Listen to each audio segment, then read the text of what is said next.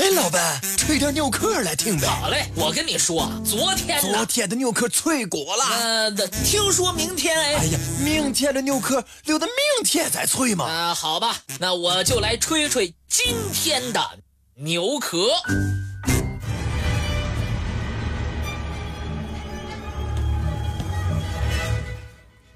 在叙利亚北部城市阿勒颇。和哈马之间，是一片无垠的沙漠。沙漠中，有一个名字叫做特尔马尔迪赫的巨大土丘。这个土丘高出地面大概十米，远远望上去，气势非同一般。二十世纪轰动全球最重大的考古发现之一——埃布拉古国都城遗址，就沉睡在这一座引人注目的荒丘之下。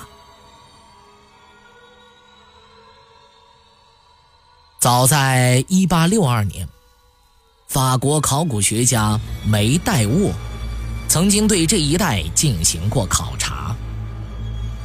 发现了一些古建筑的遗址，同时，遗憾的是，由于种种的原因，他的发掘工作没有能够持续下去。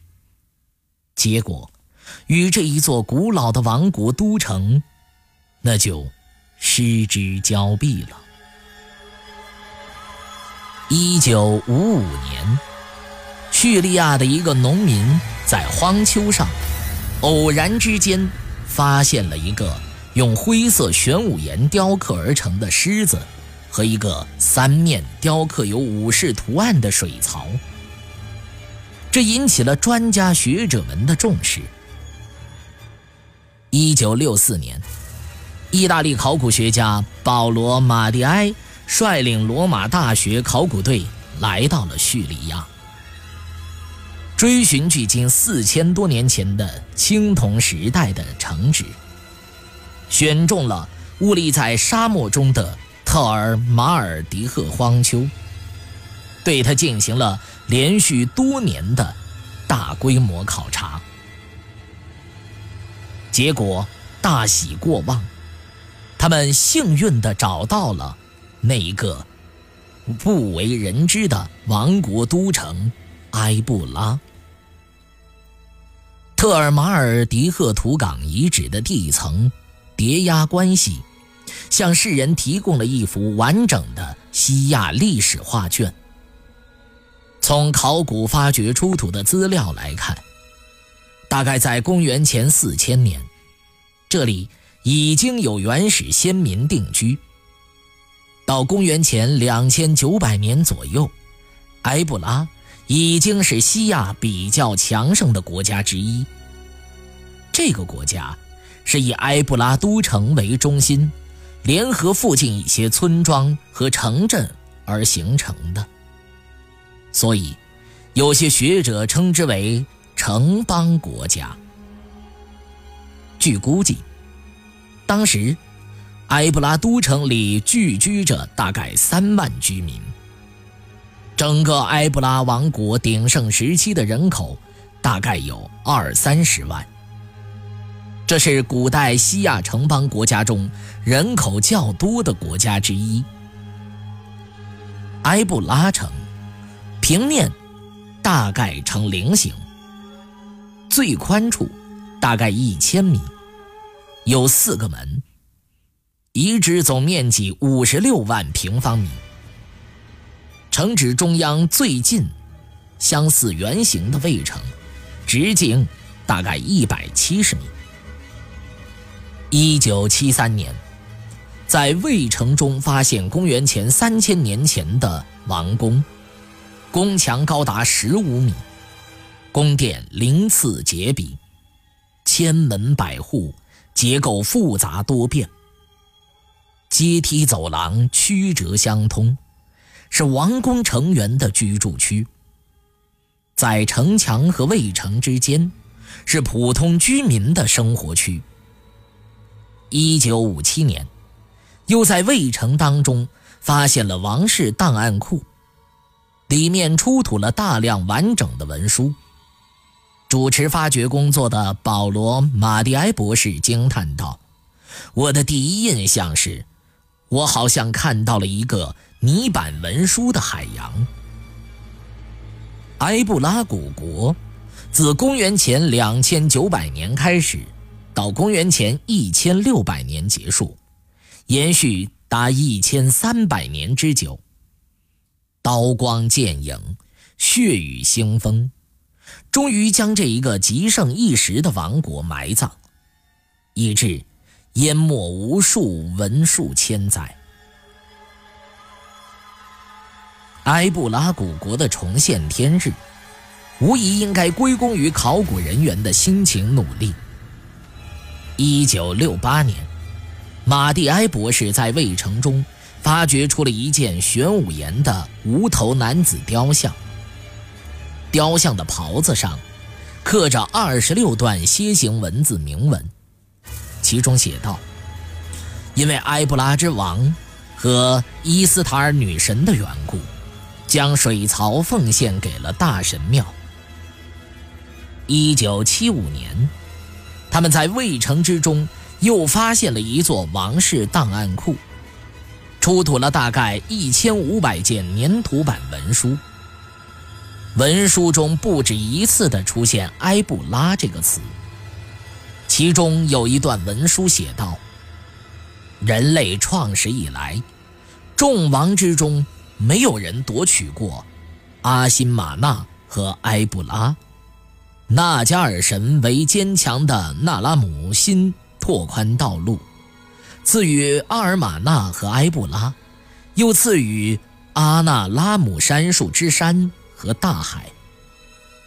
纳拉姆辛就是阿卡德帝国君主萨尔贡一世的孙子。大海，指的。便是地中海。据此，考古学家们欣喜地认识到，他们的辛劳得到了报答。他们幸运地发现了消逝数千年之久的文明古国——埃布拉。埃布拉古国在考古发现之前，一直是一个不为人知的国度。有关这个王国各方面的情况，几乎都来自于埃布拉文书的记载。一万五千件粘土板文书，大多接近正方形，边长大概二十厘米。从一九七五年出土以来，引起世界各国学者的广泛关注。研究结果表明，这些粘土板文书。成文的时间大概是在公元前三千年至公元前两千五百年，镌刻其上的楔形文字，百分之八十是苏美尔语，百分之二十是埃布拉语。据此，专家们推测，当时的埃布拉王国可能是以苏美尔语作为官方语言的，而民间语言。仍然属于西亚塞姆语系的闪语。埃布拉国最古老的居民很可能就是塞姆语族的一部分。但埃布拉语作为塞姆语的一种，究竟与已知的塞姆语系的阿卡德语、阿莫利语、希伯来语有什么联系呢？这还是一个谜。尽管还有相当数量的埃布拉文书还没有破译，但是根据已经试读的大量文书的记载，学者们已经可以勾勒出这个神秘国度的概况。埃布拉古国是一个高度发达的奴隶制王国，王室、神庙、僧侣和世俗贵族。都占有大量的私有土地，以地域关系为纽带结合起来的农村公社，仅占有少量的土地。在埃布拉古国的晚期，贫富分化悬殊，社会矛盾激化。埃布拉古国常年实行募兵制，拥有一支兵种齐全、装备精良、训练有素、战斗力强的常备军。国王凭借军事力量对内加强统治，对外频繁的发动侵略战争。有一块粘土板文书中列举了两百六十座古代城市。这些城市的名字，历史学家们闻所未闻。有些学者推测，这两百六十座城市很可能都被埃布拉王国军队征服过。随着军事侵略胜利的和王国版图的扩大，大量的奴隶和财富流入了埃布拉国。埃布拉奴隶制经济空前繁荣。一些粘土板文书中写有很多的指令、税款和纺织品贸易的账目以及买卖契约。还有一块粘土板上写有七十多种动物的名称，表明埃布拉王国的工商业也相当发达。就在埃布拉王国称雄一时的时候，两河流域的另外一个奴隶制城邦阿卡德王国。强大了起来。阿卡德城位于巴比伦尼亚以北。阿卡德国王萨尔贡一世先后三十四次出征，统一了苏美尔和阿卡德，建立起统一的阿卡德王国，兵锋远达埃兰、两河流域北部以及地中海东岸一带。萨尔贡一世自诩为天下四方之王。在一块粘土板文书中记载他的赫赫战功时写道：“萨尔贡王俯首祈祷在图土勒的达干神面前，他把上部地区赐予马里、拉尔穆提、埃布拉，直到雪松林和银山。据此可知，萨尔贡一世曾经征服过埃布拉。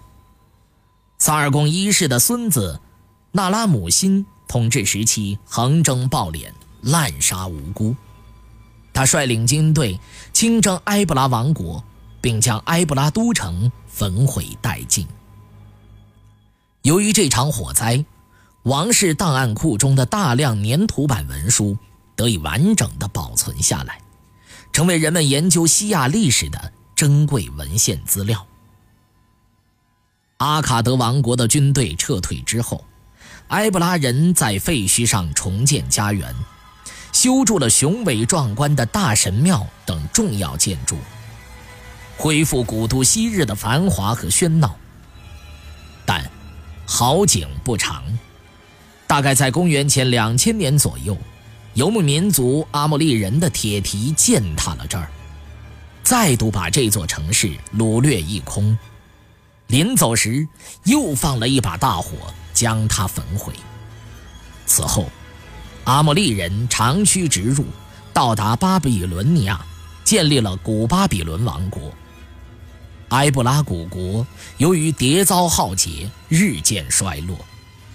公元前一千六百年，最后一场大火将埃布拉都城彻底毁灭，埃布拉居民也突然消失得无影无踪。这场毁灭性的灾难，究竟是由于统治者内部纷争造成的，还是由于来自北方小亚细亚的强悍民族赫梯人的侵略？似乎已经成为一个永远无法解开的谜题了。埃布拉古国的发现，是一个具有划时代意义的重大历史事件。在这样一个严重干旱、人迹罕至。鸟兽绝迹的沙漠地区，人类曾经建立起过一个繁荣富庶的国家，创造过光辉灿烂的文化，的确是一个了不起的奇迹。